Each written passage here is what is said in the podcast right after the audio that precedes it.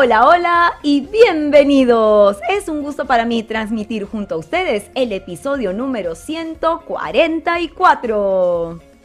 Bienvenidos a Yo Te Escucho, el podcast familiar de psicología, educación y coaching para empoderar a todos los padres y docentes que desean aprender más sobre la vida de sus hijos y sobre el TDAH, escuchando las experiencias vividas que van más allá de la teoría. Cada semana salimos en vivo con un episodio, todos los sábados a las 5 de la tarde por Facebook Live y por YouTube Live. Y además contaremos con invitados consagrados que desde su experiencia compartirán secretos y consejos para todos ustedes. Todo esto y más y mucho más en Yo Te Escucho, tu neuropodcast hecho con cerebro. Muy buenos días, muy buenas tardes, muy buenas noches a todos. Te saluda Carla Bocanegra, neuroeducadora, tu coach TDAH con superpoderes, agradeciendo tu total fidelidad y sintonía cada sábado e invitándote a que nos escribas, que compartas los temas que te gustaría resolver conmigo y con mis invitados, tanto por aquí por Facebook como también por YouTube. Y así es que agradezco siempre, cada sábado de corazón, el estar acompañada con tu preferencia, con tu sintonía desde maravillosos países como mi querido Perú, México, Uruguay, Ecuador, Venezuela, Chile, Estados Unidos, Argentina, España, Colombia, Nueva Zelanda, Noruega, Canadá. Realmente a todos gracias, muchísimas gracias por sintonizarnos, porque cuando estás tú, todo conecta bien querida familia, querida comunidad de Yo Te Escucho en este mes TDH. Estamos tratando de llegar a ti con estos temas tan interesantes que tú nos has pedido a través de las redes sociales, los comentarios de Facebook, los comentarios de YouTube, los mensajes por Instagram, los mensajes por Facebook y también los mensajes por TikTok de Yo Te Escucho. Así es que estamos felices de poder llegar a ti a más redes sociales para que tú nos comentes qué deseas, qué necesitas y también nos desde aquí, desde el coaching, desde la terapia, desde Time for Learning, tratamos de ver también cuáles son las principales inquietudes de nuestras familias TDAH y cómo pueden hacer para abordar semana a semana este tipo de conductas, este tipo de disfunciones o estas situaciones, como te digo, de la vida cotidiana que a veces son muy difíciles de manejar. Difíciles, pero no imposibles. Así es que empecemos el podcast del día de hoy con una historia de la vida real. El día de hoy vamos a cambiar un poquito esta parte de nuestras frases célebres porque para el tema del día de hoy me pareció mucho más pertinente traerte una situación de la vida real que un coaching mío hace muchísimos meses lo trajo a mi consulta. Con eso iniciamos la sesión y me parece que caló perfectamente en el tema que vamos a conversar el día de hoy. Así es que mi coachee me dijo un día de la semana que venía para inicio de sesión Carla. Te cuento que una mañana salía de mi clase de la universidad y me llegó justo cuando yo ya estaba saliendo de mi clase, estaba interactuando con mis amigos en la universidad y me llega un mensaje de uno de mis profesores diciéndome que después de su clase él quería conversar conmigo. Inmediatamente Carla pensé, ay Dios mío santo, yo sabía que hice el examen súper mal Seguramente esta pesadilla que he estado teniendo estos días se hizo realidad. Seguro me está llamando para decirme que voy a ir al sustitutorio o que debo de hacer un trabajo extraordinario, un trabajo adicional para poder subir la nota. Jamás he tenido que hacer exámenes adicionales, jamás he tenido que hacer trabajos adicionales, nunca en toda la época de la universidad tuve que ir a un sustitutorio. Pero ese fue el primer pensamiento que vino a mi mente porque justo estábamos trabajando algunos temas importantes en sesión.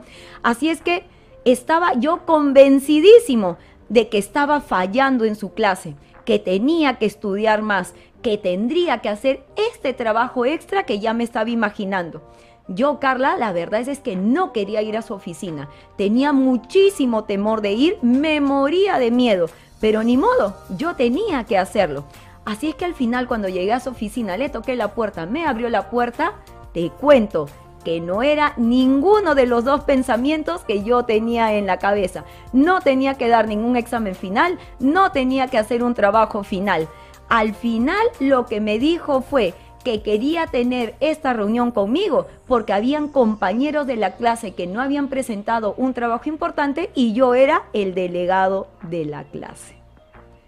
¿Qué te parece, papá, esta historia de hoy? Así es que yo me pregunté en ese momento por qué el cerebro de mi coachí saltó de una manera tan rápida a una conclusión altamente improbable para él, porque como tú has escuchado en esta historia, él nunca había dado sustitutorios, nunca había tenido que hacer trabajos extras, pero no consideró como opción poner en cuestionamiento este pensamiento que había venido. Él ya lo había tomado como cierto.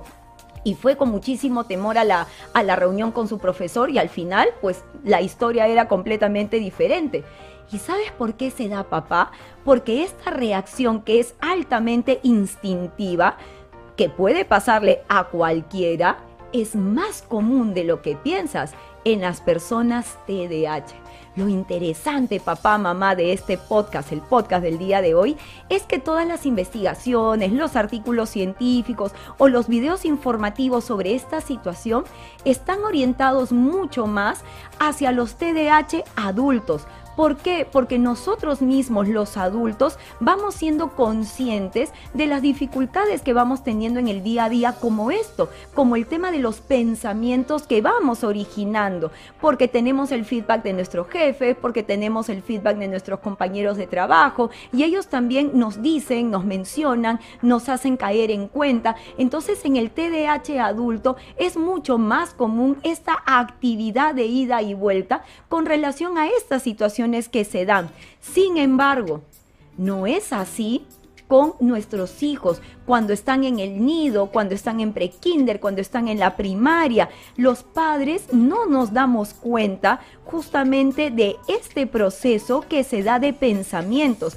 ¿Por qué? Porque nos enfocamos muchísimo en la parte conductual, nos enfocamos muchísimo acerca de si se está parando de la silla, si se le está cayendo constantemente el lápiz, si no está atento, si no está copiando eh, los apuntes en el cuaderno. Le prestamos ante, muchísima eh, atención a toda esta parte física y también le prestamos mucha atención a las comorbilidades que tiene justamente el diagnóstico desde las DIS, desde el trastorno posicionista desafiante, obsesivo compulsivo, negativista, pero no nos ponemos a pensar que lo que nosotros estamos viendo es la consecuencia de una situación previa, de dos pilares fundamentales que vienen mucho antes de la conducta, que son los pensamientos y la emoción. Así es que esta tarde, papá, mamá, vamos a continuar con los temas que hemos preparado para ti en este mes naranja y vamos a aprender juntos sobre los pensamientos tóxicos, sobre los pensamientos que se producen de manera automática en tu hijo ante cualquier situación problemática que tiene que enfrentar en ese momento, porque hay una situación emocional que va a acompañar a esas ideas y a ellos se les conoce como la distorsión cognitiva. Vamos a aprender entonces, papá, mamá, el día de hoy, qué es la distorsión cognitiva, cómo se ve una distorsión cognitiva y sobre todo, qué hacer cuando aparece esta distorsión cognitiva en la escuela o en casa, porque esta es una de las razones del bajo rendimiento académico. Así es que el podcast del día de hoy está dedicado a mis maravillosos maestros por la semana, por el Día del Maestro. Un saludo inmenso a todos aquellos docentes y neuroeducadores que se están educando cada vez más con el funcionamiento del cerebro y quieren comprender justamente cómo podemos trabajar y abordar estas situaciones desde la escuela, que es un punto bastante complicado por tener tantos chicos en el aula, pero no es difícil si es que tratamos de ver algunas situaciones muy puntuales y vamos a tratar de trabajar en ello. Y tú también, papá, mamá, el día de hoy voy a compartir contigo cómo es que la distorsión cognitiva se ve y qué podemos ir haciendo para abordarlo desde casa. Así es que ahora que ya conoces nuestro tema, pues participa con nosotros, cuéntanos tu historia, porque acompañaremos tus mensajes, tu chat y tus consultas con una deliciosa tacita de café.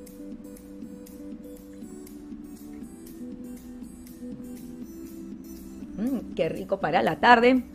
Mi productor dice yo también quiero tacita de café. Así es que, y papá, mamá, tengo que contarte antes de empezar el podcast. Te cuento que Time for Learning se une al mes naranja. Carla, ¿cómo así? Pues este 31 de julio se sorteará en vivo un sensacional mousepad XL RGB donado por la agencia, por nuestro oficiador, agencia Cosmos Virtual. Así es que, ¿cómo puedes participar en ello?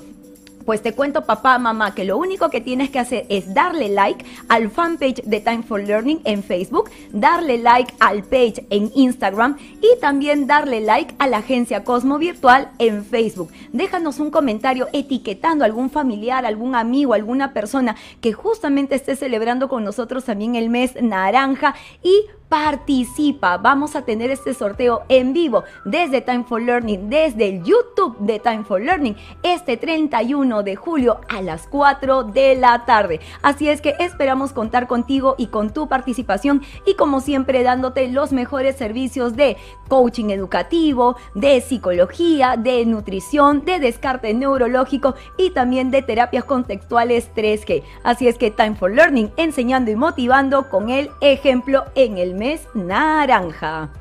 Muchísimas gracias por estar siempre apoyándonos y apoyar a Yo Te Escucho para poder llegar a todas nuestras maravillosas familias TDH.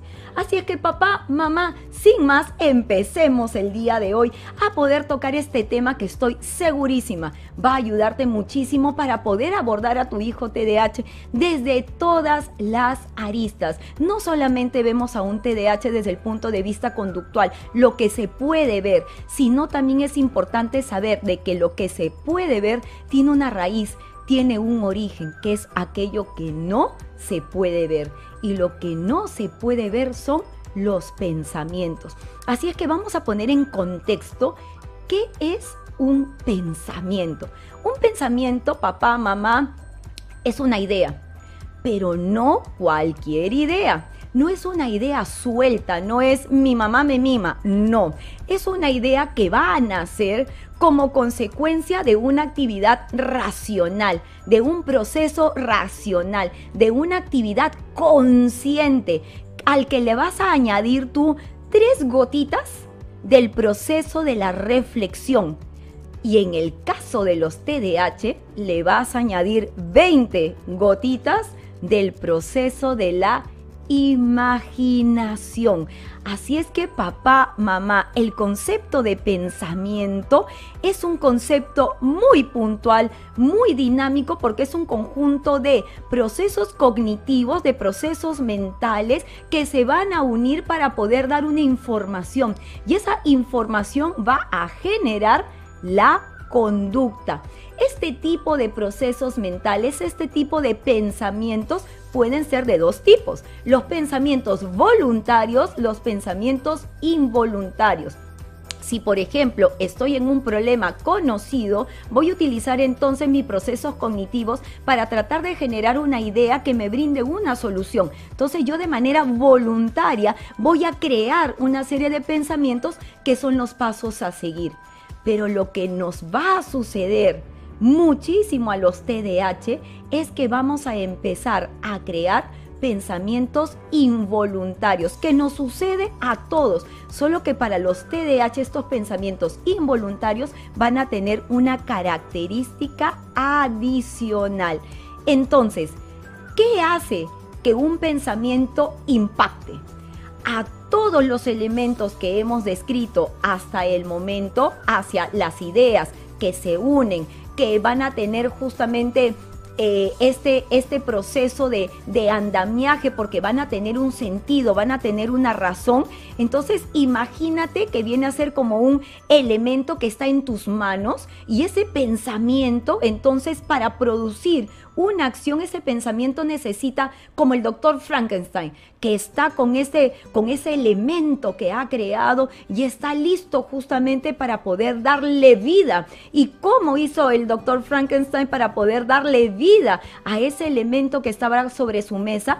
Pues tenía que sacar de algún lado la energía. Y para nosotros esa energía que le va a dar vida al pensamiento se llama la emoción. Esa chispa de vida, esa chispa de energía viene a ser la emoción. Entonces todos los pensamientos están influenciados por los sentimientos. Están influenciados por las emociones que tu hijo puede estar viviendo en el aquí y ahora.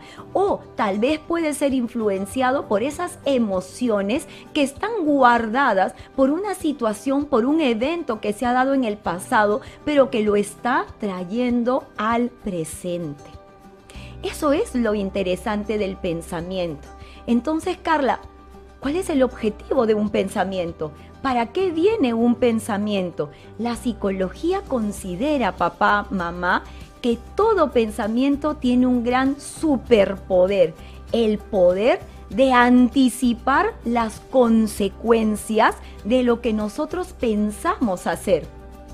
Ese es el superpoder del pensamiento, pero todo poder conlleva una gran responsabilidad. Y eso significa que nosotros tenemos que ayudar a nuestros hijos a justamente tener esa capacidad de trabajar con ese pensamiento, con ese superpoder, porque justo lo que pasa con los TDAH es que todavía no moldean esa responsabilidad, todavía no son capaces de liderar ese superpoder, el poder los controla y nosotros lo que debemos hacer es que nuestros hijos controlen ese poder. Por ejemplo, ¿no te pasa mamá, papá, que cuando tienes que enfrentar una situación, de repente tu mente se vuelve una máquina de pensamientos? Eh, ¿Y si pasa esto? ¿Y si va a suceder aquello? ¿Y si me saco mala nota? ¿Y si me castigan el fin de semana? Es una máquina, pero de unos pensamientos llamados consecuencias. Por eso es que se dice de que tiene el superpoder de anticipar las consecuencias que me van a suceder. Entonces, estas consecuencias que yo voy a avisorar para el futuro son altamente subjetivas. Es algo que creo yo, es algo que pienso yo que va a suceder. Y es una situación totalmente interna porque lo estoy haciendo desde mi percepción, desde mi interiorización, desde mi mucho o poco reflexión, pero esos pensamientos son los que nos van a ayudar a tomar las decisiones que vamos a enfrentar en el aquí y ahora. Entonces, Carla, si el pensamiento tiene ese superpoder de anticipar, ese superpoder de avisorar el futuro, pues ¿dónde está el problema? ¿Por qué mi hijo TDAH tiene comentarios, por qué mi hijo tiene TDAH, nos dice cosas que a veces no resuenan, nos dice pensamientos que no están tan alineados con la realidad. Pues toma lápiz y papel, papá, porque te voy a explicar pasito a pasito dónde está el punto de quiebre de un pensamiento para el TDAH. Yo quiero que tú, si en este momento nos estás viendo en vivo a través de las redes sociales, vas a visualizar un diagrama de Venn que tiene seis, que tiene tres círculos y están eh, los tres círculos conectados. Y si no, imagínate, papá, un diagrama de Venn de tres círculos. La intersección entre los tres, ese punto central se va a llamar el pensamiento. Entonces, el pensamiento está formado por tres situaciones importantes. Son tres zonas que vas a encontrar en este diagrama de Venn y los vamos a mencionar a continuación. En primera, el pensamiento está formado por el concepto. Yo te voy a decir una palabra, la palabra perro. Entonces, el concepto es que la palabra perro tiene la P, tiene la E, tiene una R, tiene una segunda R y tiene la O. El perro. El segundo punto del pensamiento es la representación. Ahora yo quiero que tú cierres los ojos y que imagines un perro.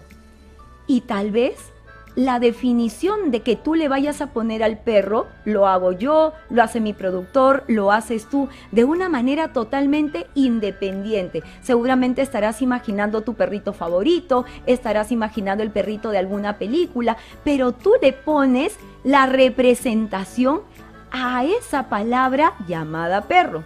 Van dos. Y la tercera es el juicio.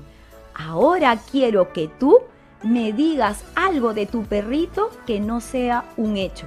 Un hecho es el perro que yo me imagino es de color negro, es de, de, pelaje suave, es pequeño, tiene patitas pequeñas, tiene una nariz seguramente friecita. Esos son hechos. Pero ahora dale a ese perrito un juicio. Por ejemplo, si yo veo un perrito mirándome fijamente, me puede venir el pensamiento de, ay, seguro el perrito tiene hambre. Ese es un juicio, es un juicio de valor, es un pensamiento que yo voy a crear en base a algo que yo puedo estar pensando que va a suceder. Porque es que Carla, mira esa mirada, esa mirada tan suave, esa mirada tan tierna. Entonces yo creo que el perrito tiene hambre. Esta parte del juicio esta parte del valor que tú le pones a esa representación es el punto de quiebre para generar las distorsiones cognitivas. Aquí está el problema, porque cuando nosotros damos un valor, tenemos que hacer que ese valor sea un valor funcional para el momento que nosotros estamos viviendo. Pero este valor funcional, este proceso, se va a dar como consecuencia de una serie de experiencias vividas o tal vez experiencias escuchadas o tal vez algo que pasó otra persona o hasta algo que vi en una película y yo le voy a dar por esas experiencias pues un juicio de valor. Pero los TDAH solemos dar este juicio de valor de manera desmoralizante. pobrecito, seguramente tiene hambre, nadie le puede haber dado comida seguramente hace un mes, Carla. Entonces por eso es que el perrito me mira con esos ojitos y seguramente ya se va a poner a llorar todo lo que te acabo de decir es un pensamiento que ha creado tu hijo y es un pensamiento desmoralizante, es un pensamiento negativo, es un pensamiento que si no se ajusta a la realidad, se llama un pensamiento distorsionado. Entonces, como el pensamiento justamente es parte del proceso de cerebral, es parte del proceso cognitivo. Es por eso que nosotros a este pensamiento se le conoce en la psicología como la distorsión cognitiva. Entonces, espero que te esté ayudando y me esté siguiendo en esta línea, en este proceso tan importante, porque si tú, papá, mamá, tienes totalmente claro cómo es que va funcionando el proceso, va a ser mucho más fácil el abordaje para ti. Entonces, ¿cuáles son las consecuencias, papá, mamá, para nosotros, para cualquier persona en particular?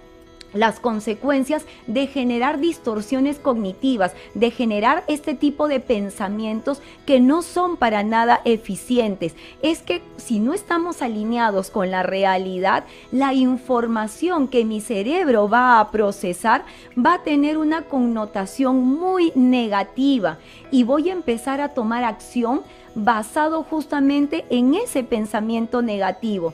Y un ejemplo muy clásico, papá, mamá, lo puedes tener en casa, con tu pareja, con tus hijos, con tus amigos, con tus amigas. Por ejemplo, estuve recordando acerca de una distorsión cognitiva, acerca de eh, si yo, por ejemplo, pienso de que el día de hoy me van a robar, entonces no voy a salir de casa porque estoy con esa con ese pensamiento que había escuchado la semana pasada que mi amiga le robaron justamente cerca a donde yo vivo. Entonces, ¿sabes qué, Carla? Yo no voy a salir porque a mí también me van a robar. Cuando yo tengo entonces ese pensamiento como conclusión de algo que puede pasar, pero que no estamos al 100% que va a pasar, voy a generar conductas evitativas.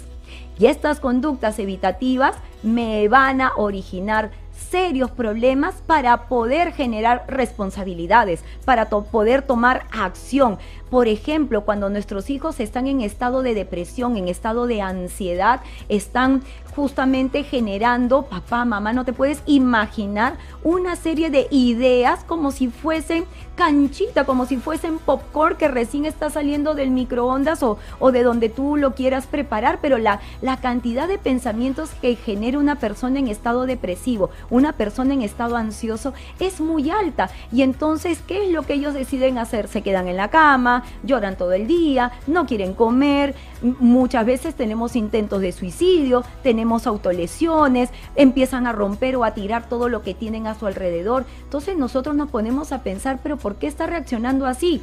y no retrocedemos un poco en este hilo conductual y no nos damos cuenta que los pensamientos que puede estar teniendo en ese momento es la base para empezar un trabajo conductual. Estas distorsiones cognitivas, sobre todo en los TDAH, es fundamental poder empezar a atacarlas. Nos dejaron papá, mamá un mensaje justamente por Facebook y nos dijeron, los pensamientos tóxicos, los pensamientos negativos son exclusivos de las personas neurodivergentes, pues te diré que no que todos en algún momento vamos a vivir, podemos pasar, podemos transitar con estos pensamientos negativos, podemos tener distorsiones cognitivas, una situación de estrés, los problemas del día a día, una situación en el trabajo, una situación con los hijos, una situación con la pareja, hasta una situación con uno mismo. No pude conseguir la meta de la semana, no pude terminar de estudiar, eh, no logré sacarme la nota que yo quería y vamos a empezar a pasar todos por una distorsión cognitiva. Entonces, estas situaciones de estrés hace que nosotros diseñemos este tipo de pensamientos negativos, este tipo hasta de pensamientos tóxicos que no nos va a ayudar a poder desarrollarnos, a poder desarrollar una actitud más realista y sobre todo positiva, porque lo que yo quiero es salir de esta situación negativa. Como comentábamos la semana pasada con eh, la entrevista que me hizo Joan Harley, tal vez hoy no será un buen día, pero mañana puede ser mucho mejor que el día de hoy. Pero si mi pensamiento no me acompaña en esa línea de trabajo y decir, hoy no estuvo tan bueno, pero mañana sé que si pongo un poquito más de mi parte, si reflexiono sobre aquello que, que no hice o que debía hacer o que tal vez lo hice de una manera diferente, entonces creo que mañana podría ser mejor. Y entonces voy a generar pensamientos que me ayuden a saber que mañana va a ser un buen día para mí, siempre y cuando haga estos cambios que me ayuden a mejorar. Entonces, papá, mamá, cuán importante es ir trabajando con nuestros hijos e ir desde ya como una de nuestras primeras recomendaciones, el ir jalando justamente estas ideas. Importante para todos, papá, mamá, y por eso el podcast del día de hoy. Vamos entonces a hablar, papá, mamá, del pensamiento, de la base de los TDAH para poder tratar de ver por qué son tan negativos, por qué estas distorsiones se dan con tanta fuerza, a, diferencia de, las otras eh, personas justamente neurotípicas, los pensamientos distorsionados de los TDAH, de nuestros chicos TEA, por ejemplo, también son pensamientos muy duros, son pensamientos muy latigantes. ¿Y por qué? Porque estamos en la línea papá, mamá, de los pensamientos del tipo catastrófico. Y justamente estamos aquí con Dulia Pérez que nos dice buenas tardes, con Antonia Rodríguez que nos dicen buenas tardes. Muchísimas gracias Dulvia y Antonia por estar aquí con nosotros. Y te comento entonces y vamos a ponerle un punto importante a este podcast porque el pensamiento o los pensamientos que vamos a trabajar exclusivamente para los TDAH y como te digo también pueden ser para nuestros chicos TEA son los pensamientos catastróficos. Es el pensamiento más común en nuestros TDAH. ¿Por qué? Porque este pensamiento catastrófico hace que tu hijo se proyecte hacia el peor de los escenarios. Así, ¿qué es lo peor que me podría pasar? Ese es el TDAH. Todos los pensamientos que van hacia esa línea son los pensamientos que se van a generar. ¿Qué es lo peor que me podría pasar? Ahí va ellos. Entonces, tenemos nosotros esa gran facilidad para poder generar pensamientos catastróficos. Y tú te preguntarás, ¿por qué? Porque hay tres factores muy arraigados, unidos que si bien es cierto, se identifican como parte del TDAH, hay que ir trabajando y abordándolos de manera prioritaria. La primera, sus funciones ejecutivas. Un pensamiento catastrófico tiene como base Primera base, sus funciones ejecutivas que están distorsionadas, como cuáles? Memoria de trabajo, inflexibilidad cognitiva, control inhibitorio, esas tres que son las fundamentales para que todo suene bien, como hacemos nuestras metáforas aquí en Time for Learning, las disfunciones ejecutivas nos juegan en contra. La segunda, la desregulación emocional. Justamente este desborde de emociones ayuda muchísimo a los pensamientos catastróficos, se alinean con las disfunciones ejecutivas. Y tercero, la rumiación.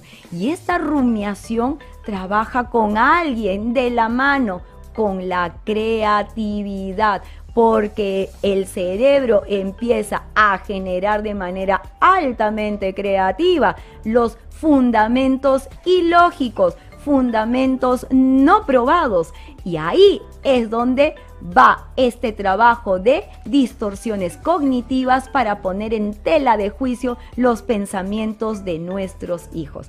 Hasta aquí, papá, mamá, espero que te esté gustando muchísimo el podcast del día de hoy porque estamos trabajando en esta línea importante para los TDAH. Así es que te pido ya, ya que tomes lápiz y papel para que vengas conmigo y anotes cuáles son los pensamientos catastróficos más importantes, más característicos. Hay muchos pensamientos catastróficos, hay muchas líneas de tipos de pensamiento, pero yo te voy a compartir los que a lo largo de estos casi 20 años que tengo trabajando con TDAH he podido ver y continúo viendo, se hace altamente repetitivo y quiero compartirlo contigo para que tú también puedas identificar dentro de las historias que te voy a contar el día de hoy, pues cuáles puedes tener tú en casa. Entonces, vamos a aprender el día de hoy en este podcast a reconocer estos pensamientos catastróficos. Así es que te pido que cada vez que los escuches en casa, se enciendan tus antenitas de vinil, se enciendan tus alarmas porque si tus hijos siguen rumiando sobre estos pensamientos catastróficos, pues se van a convertir en el pan de cada día, porque para ellos la rumiación va a ser un factor fundamental para darle más fuerza, para darle más peso, para darle más valor a ese pensamiento catastrófico que están a punto de desarrollar.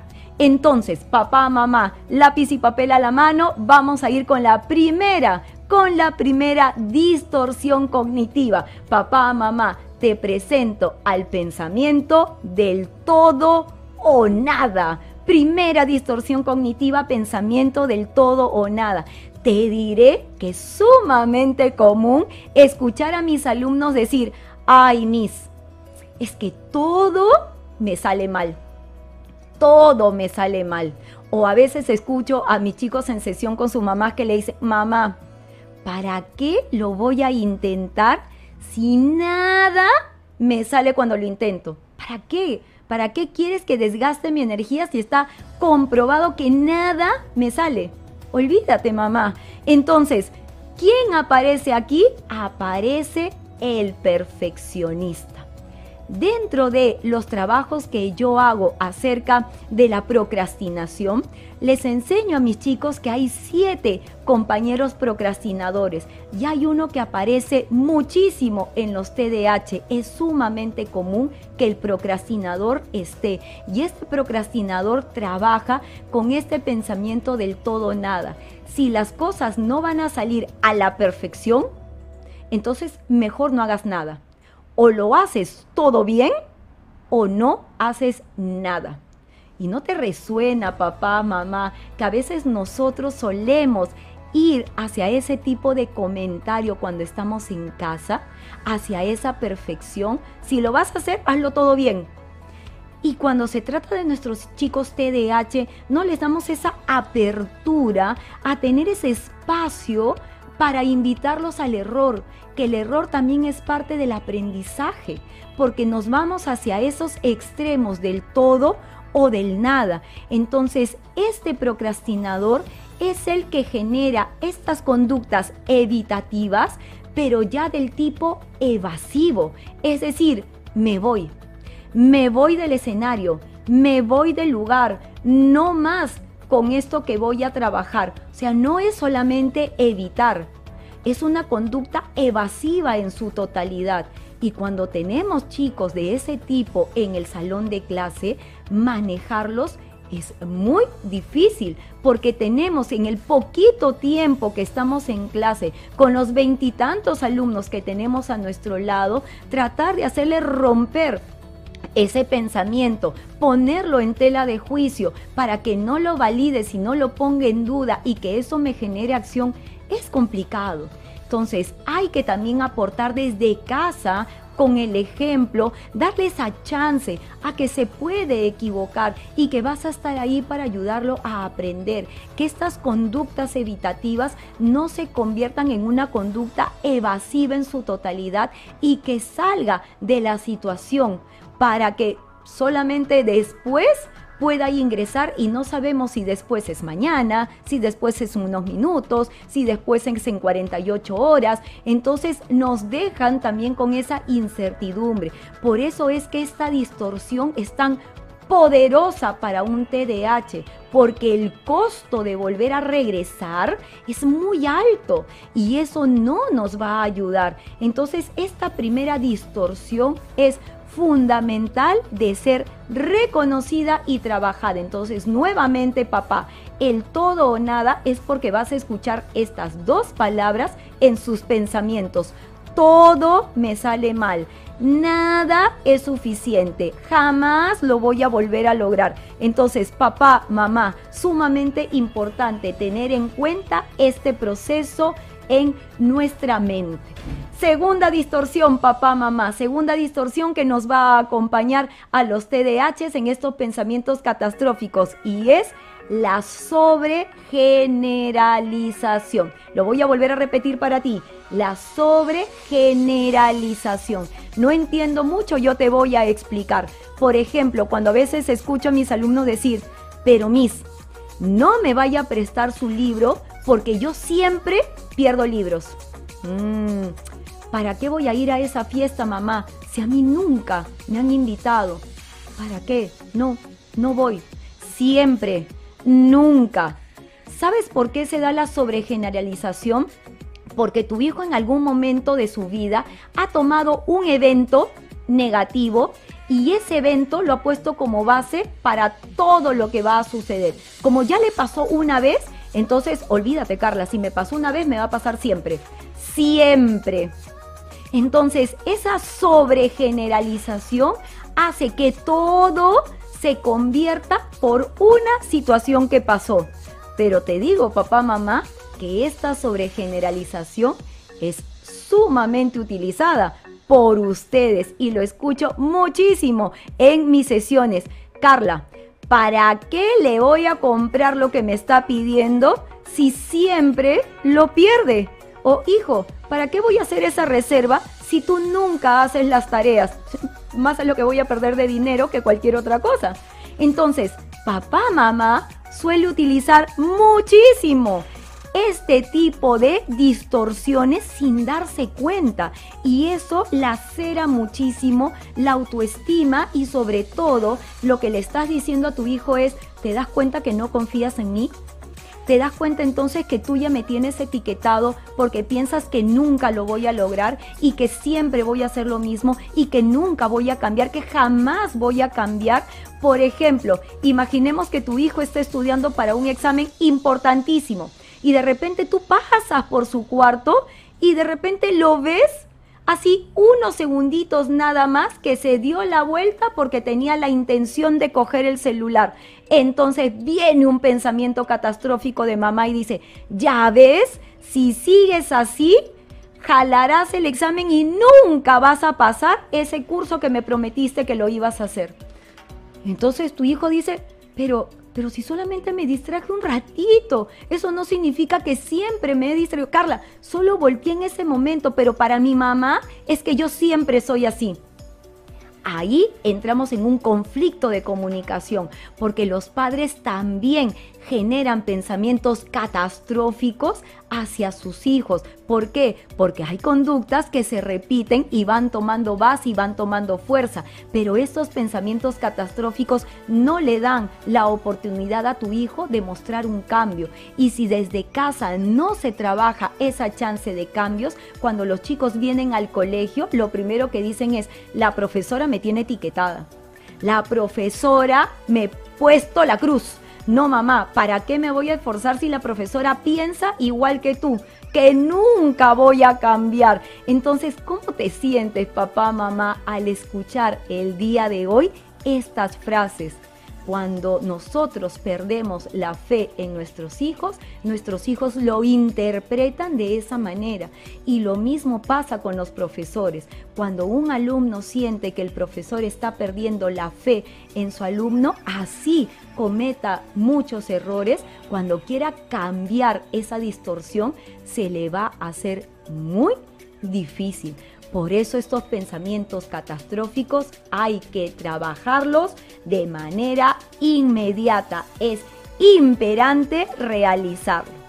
Otro pensamiento catastrófico que me encanta, otra distorsión cognitiva, es una distorsión muy interesante porque entonces les enseño a mis chicos que tienen ese superpoder. Estos pensamientos se llaman los pensamientos de adivinación. Este, estos pensamientos, estas distorsiones me encantan porque me ayudan muchísimo a seguir aprendiendo cada vez más sobre los TDAH. Estos son momentos enriquecedores para mí cuando escucho, ya ves Carla, yo sabía que a la Miss le caía súper mal y por eso me va a jalar en los exámenes. Yo ya sabía, yo ya, ya, ya lo tenía. O sea, mi, alumno tiene esa capacidad de adivinar, de, de, convertirse en justamente un adivinador que tiene esa bolita de cristal. Ya sabía, Carla, que esto iba a pasar. O por ejemplo, a veces escucho que me dicen, ya ves, y le dice a su amiga, su amiga TDAH, ya ves, yo te dije que no estaba interesado en ti, pero tú dale, dale, insiste. Y es más, te aseguro que va a terminar contigo totalmente catastrófica para su amiga, porque los TDAH van a tener ese superpoder de querer adivinar totalmente el futuro. Por ejemplo, imagínate que tu hijo está haciendo la tarea y de repente eh, comete un error en la hoja. Se para rápidamente, se congela, mejor dicho, rápidamente y lo primero que piensa es, Dios mío, ahora sí me van a castigar todo el fin de semana. Adivino el futuro totalmente, un pensamiento totalmente adivinador. Entonces, estas distorsiones cognitivas hacen de que justamente nuestros chicos caigan en este error, caigan en este susto, caigan en esta frustración y estos pensamientos son los que hay que ir trabajando. Pero te das cuenta, papá, mamá, que tú eres una parte importante de, este proceso. ¿Por qué? Porque a papá y mamá también les encantan los pensamientos adivinadores. Te voy a poner una historia que lo escuché hace algunas semanas de una amiga mía. Carla, se suponía que mi hijo iba a estar en casa a las 11 de la noche. Son las 11 y 4. Seguramente, Carla, mi hijo ha sido secuestrado. Dios mío, qué catastrófico.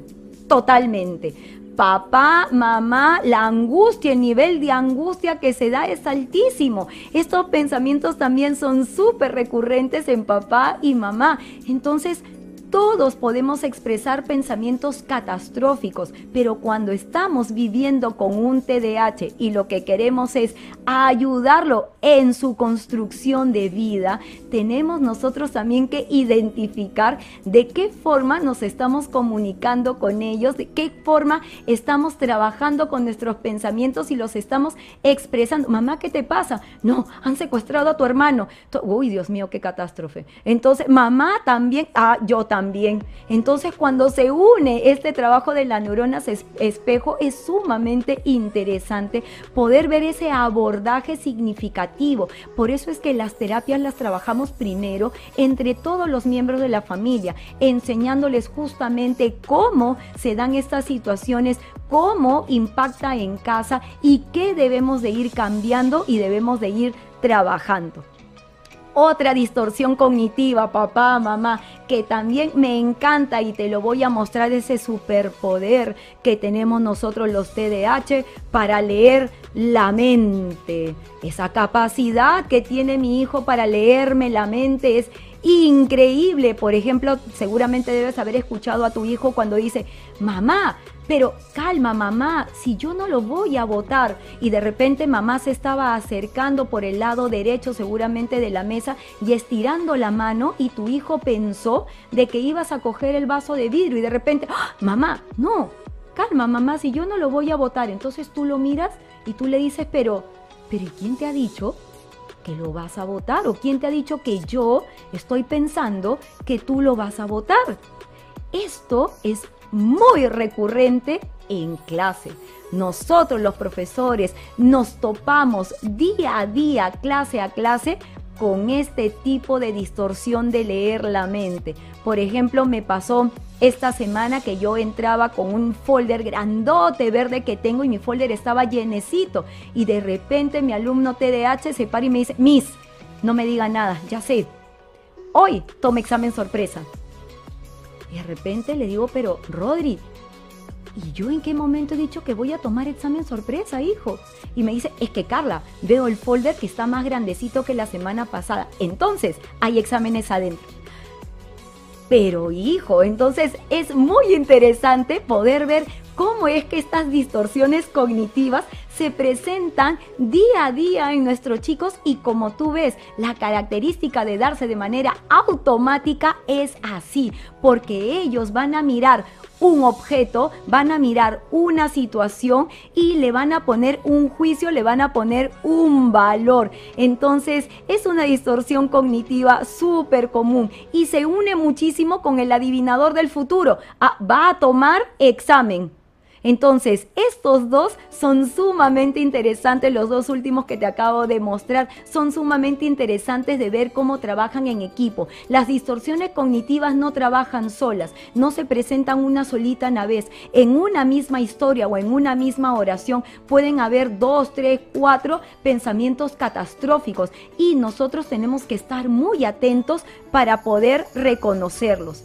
Y hay otra distorsión cognitiva, papá, mamá, que te traigo también el día de hoy para que continúes aprendiendo conmigo, que es el debería. Esta es una palabra muy poderosa. Por ejemplo, a veces tenemos profesoras en primaria que es la hora del recreo y de repente los niños eh, están sentaditos y le dices, hijo, pero, pero ¿y por qué no vienes a jugar con los mamás? No, porque mi mamá me ha dicho que no debería jugar porque estoy más seguro en clase. No, no debería. Se muere de ganas de jugar, pero no debería porque como es TDAH le han dicho que tiene que estar tranquilito y sentado. No, no debería. Entonces, a veces también podemos aprender nosotros este tipo de pensamientos cuando tenemos también familias que lo utilizan muchísimo. Un pensamiento muy común con el debería se da a veces cuando tenemos varios hijos. Por ejemplo, todos los hermanos mayores deberían cuidar a los hermanitos menores. Una ley de vida que no es cuestionable por usas el debería. ¿Y quién ha dicho que eso es así? ¿Quién ha dicho que los hermanos mayores siempre deberían cuidar a los hermanos menores?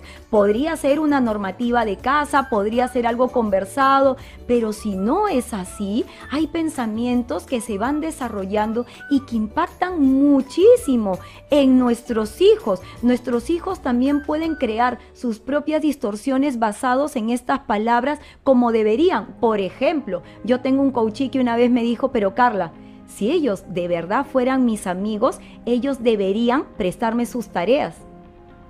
Porque son mis amigos. Entonces, mis amigos deberían prestarme sus tareas para yo poder hacerlas cuando yo no pueda. O por ejemplo, si todos mis amigos realmente fueran buenos, pues entonces deberían hacer todo bien y no deberían estarme fastidiando tanto. Deberían al contrario alegrarme, porque yo soy también amigo. Entonces, estos pensamientos se van creando de una manera muy potente, de una manera poderosa. Por ejemplo, he trabajado con un coachí adulto que estamos trabajando en el alumno ideal con el alumno real. el alumno ideal debería quedarse en su casa todos los fines de semana para estudiar y no debería salir, porque el salir es perder el tiempo para sus estudios. Y ese es un dogma entonces, cuando nosotros somos inflexibles ante una serie de situaciones, estos deberías nos producen mucho dolor, nos producen mucha frustración, los sentimientos de culpa, la autoexigencia en esta distorsión cognitiva llamada debería genera mucha ansiedad genera estrés y genera depresión, que son justamente los temas de salud mental que estamos abordando en los TDAH con más fuerza actualmente. Así es que papá, mamá, creo que te he mostrado hoy día estas distorsiones cognitivas recurrentes en los TDAH. Y dijiste, Carla, algo muy importante y no lo quiero perder que es acerca de las características justamente de los TDAH que hacen que generen estos pensamientos catastróficos. Y una de las características es la impulsividad. Mientras más impulsivo, más catastrófico, la respuesta es sí. La impulsividad, papá, mamá, es un factor que impacta significativamente a un TDAH en todos los aspectos de su vida. Y esto lo veo muchísimo en mis pacientes. Mientras más impulsivos, menos tolerantes, más irritables, mientras más impulsivos, más desconexión con la realidad y se dejan llevar por los primeros pensamientos que ellos pueden desarrollar. Entonces, este déficit atencional y esta impulsividad que le vamos a llamar la desregulación, tanto a nivel físico como a nivel emocional, es muy difícil de trabajar y hay que ir pauteando este trabajo tanto en las terapias como desde casa. Y cuando nosotros tenemos a nuestros hijos TDAH abrumados, los tenemos ansiosos, los tenemos estresados, con toda esta cantidad de pensamientos, ellos ingresan a un momento TDAH que se llama el colapso. Los colapsos vienen a ser reacciones emocionales extremas.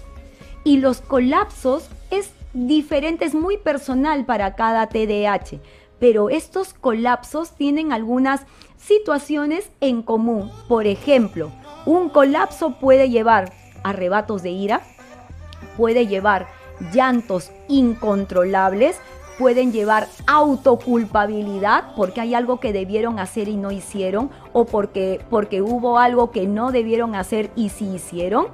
Un colapso se da porque son demasiados autocríticos, porque hay una inflexibilidad cognitiva tan alta, esa distorsión, y son muy autocríticos con la situación, porque la autoestima está muy baja y a eso los acompañan los pensamientos catastróficos. Entonces, este colapso TDAH es sumamente importante de ser abordado, tanto en las terapias como por las familias. Hay que darle calma, hay que darle tranquilidad y hay que trabajar con ellos respiraciones en casa para que justamente estos niveles de ansiedad puedan disminuir cada vez más.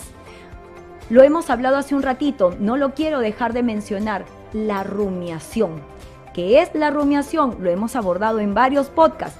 Es el repetir una y otra y otra vez el mismo pensamiento. Pero ¿qué sucede? Que al repetirlo, nuestro cerebro se llena con ese pensamiento y no le deja espacio al cerebro para poder desarrollar otros pensamientos que sí pueden generar situaciones más positivas. Entonces empieza a rumiar y es como que le pusiera al vaso un granito y otro granito y otro granito y otro granito y lo llena, lo sobrecarga de situaciones negativas. Pero esta rumiación viene con la emoción, le da poder. Nosotros en terapia utilizamos la rumiación justamente para minimizar el impacto, pero él utiliza o ella utiliza la rumiación como forma de darle esa fuerza al pensamiento y darle esa justificación a la acción. Estas rumiaciones provocan ansiedad, provocan desesperación y altamente relacionados con el catastrofismo, pues hace que tu hijo ingrese a un colapso. ¿Qué hacer, papá, mamá? ¿Cómo podemos ayudar a nuestro hijo? Pues tenemos dos caminos de ayuda que se dan de manera paralela. No es elegir uno y no elegir el otro. No, te voy a mostrar los dos caminos que se dan de manera paralela. La primera, la terapia. Tu hijo necesita terapia.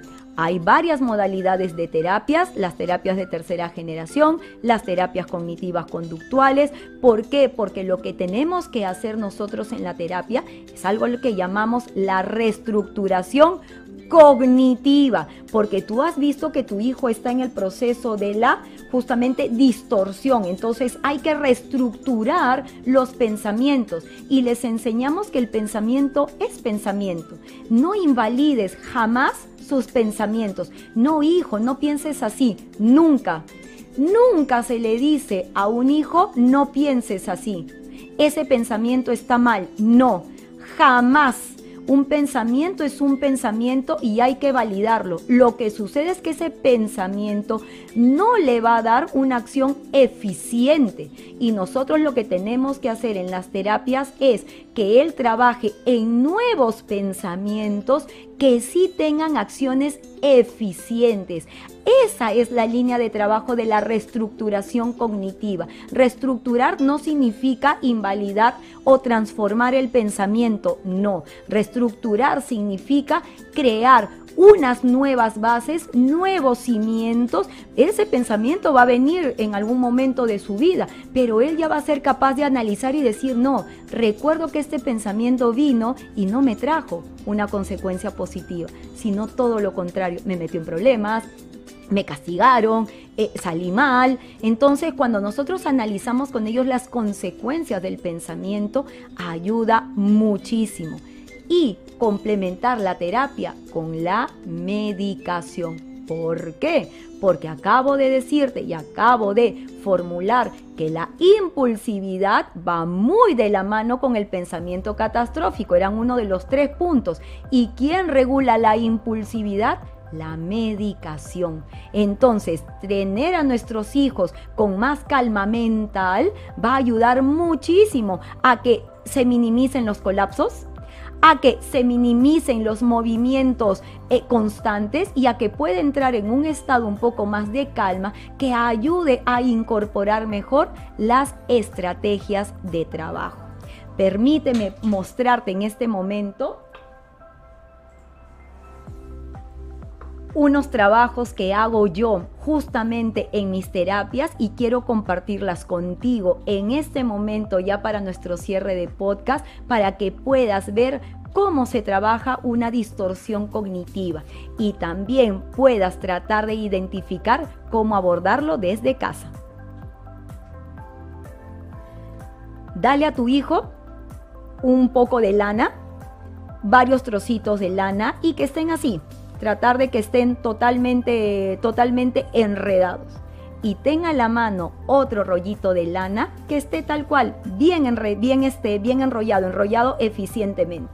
Entonces vamos a trabajar con nuestro hijo y le vamos a decir que él tiene 30 segundos para poder desenrollarlo. Así que va a empezar a buscar, va a empezar donde está el punto de partida, va a empezar a jalar las lanas, va a empezar a jalar los colores y se va a dar cuenta que empieza a jalar, pero de repente se atora. Y de repente salió uno, pero se cortó. Entonces no están siguiendo los mismos patrones. Pasaron los 30 segundos y no lo logró. Pero ahora dale este ovillo de lana que también tiene la lana encerrada, pero pídele que lo desenrolle. Va a buscar el punto inicial y lo va a empezar a desenrollar de una manera más fácil. Esta metáfora nos dice que nuestro cerebro puede tener los pensamientos desordenados y distorsionados o nuestros pensamientos que están unidos y están generando una idea más coherente, de tal manera que al expresarla verbalmente, la idea tiene hilación, Por eso hacemos la metáfora del hilo, porque tiene una hilación, tiene una coherencia. Y mira cómo la guardo, mira cómo guardo mi pensamiento que está hilado, que está coherente y que lo voy a poder utilizar. En cambio, cuando nuestros pensamientos están distorsionados como la lana que ves aquí frente a ti, quiero jalar pensamientos y se enredan, como mi cerebro como los pensamientos de mi cerebro, están enredados, no se pueden soltar. Hablo de una cosa y luego me engancho con otra y luego lo distorsiono y te digo algo que no es y no se asemeja a la realidad. Entonces, papá, mamá, justamente lo que tenemos que ayudar a través de la terapia y a través de lo que te voy a aconsejar para hacer en casa es que tú puedas pasar de esta lana mal enrollada a esta lanita mejor enrollada. Ambos pensamientos tienen que estar guardaditos, pero de una manera más ordenada para que sea totalmente eficiente. Así es que, ¿qué es lo que vamos a hacer? Un consejo entonces que yo te voy a dar para poder trabajar con tu hijo en casa es ayudarlo a que vea el problema desde fuera. Como estuvimos conversando también un poquito la semana pasada en la entrevista que me hicieron, vamos a mirar el problema desde fuera y cómo tu hijo piensa que él y su cerebro son uno. Y lo que vamos a hacer el día de hoy es un trabajo de inflexibilidad cognitiva. Entonces, quiero que tengas una tarjeta a la mano y en esta tarjeta vas a anotar tres frases que yo voy a leer para ti. Y la primera frase es, mi cerebro dice que. La segunda frase es, estoy notando que mi cerebro... Y la tercera frase es, tengo el pensamiento que. La, em, cuando hay procesos de distorsión, es porque nos hacemos, como te digo, uno con nuestro cerebro. Y lo que vamos a hacer es que nuestro hijo le hable a su cerebro. Entonces vamos a hacer este trabajo de flexibilidad psicológica. Vamos a distanciarnos con nuestro cerebro. Si tu hijo te dice, ay, es que mamá, yo soy un tonto, no, un ratito. Coges tu tarjeta, se lo enseñas a tu hijo y le dices, usa una de estas tres frases. No, mi cerebro dice que yo soy tonto. ¿Será cierto? Pero si tú destacas en otras cosas, sí, pero en matemáticas no tanto. Pero no es que seas tonto, es que te falta práctica lo que tu cerebro te dice no necesariamente es cierto. Entonces, al poner en tela de juicio lo que el cerebro produce, ya estás haciendo esta flexibilidad psicológica. Te distancias del problema y lo ayudas a ver que el problema tiene solución. Porque cuando él piensa que es su cerebro, ya no hay solución. No hay forma, Carla, no, no veo otra solución. Claro, no la ve. Se tiene que distanciar del problema para que lo pueda ver.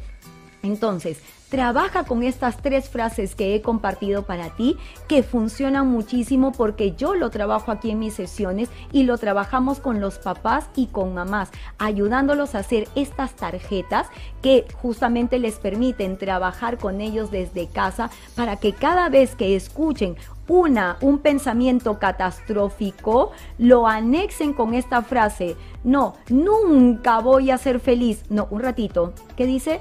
No, estoy notando que mi cerebro dice que jamás seré feliz. ¿Estás segura? No, si tengo amigos. Claro, no, no es tan verdad, no es tan cierta la frase que está formulando mi cerebro, porque es el cerebro, no es tu hijo. Entonces creo que esta estrategia de flexibilidad psicológica puede ayudarte muchísimo a que en casa puedas hacer un maravilloso trabajo para poder flexibilizar psicológicamente la mente de tu hijo. Así es que papá, mamá, si consideras y queridos maestros, si consideras que este podcast va a ayudar a otras personas con su contenido, compártelo. Y si nos estás escuchando desde el audio player de Spotify, de Encore, de Google Podcast o de Apple Podcast, pues danos tus estrellitas para motivarnos. Espero que realmente este podcast te haya ayudado muchísimo y que te lleves esta herramienta a casa para poder trabajarlo. Y que me dejes aquí en los comentarios de YouTube o de Facebook si realmente lo has utilizado y qué tal te fue. Yo soy Carla Bocanegra, neuroeducadora. Te dejo un abrazo inteligente y te deseo buen fin de semana. Espera a nuestros invitados del próximo sábado. Hasta pronto. Hasta luego.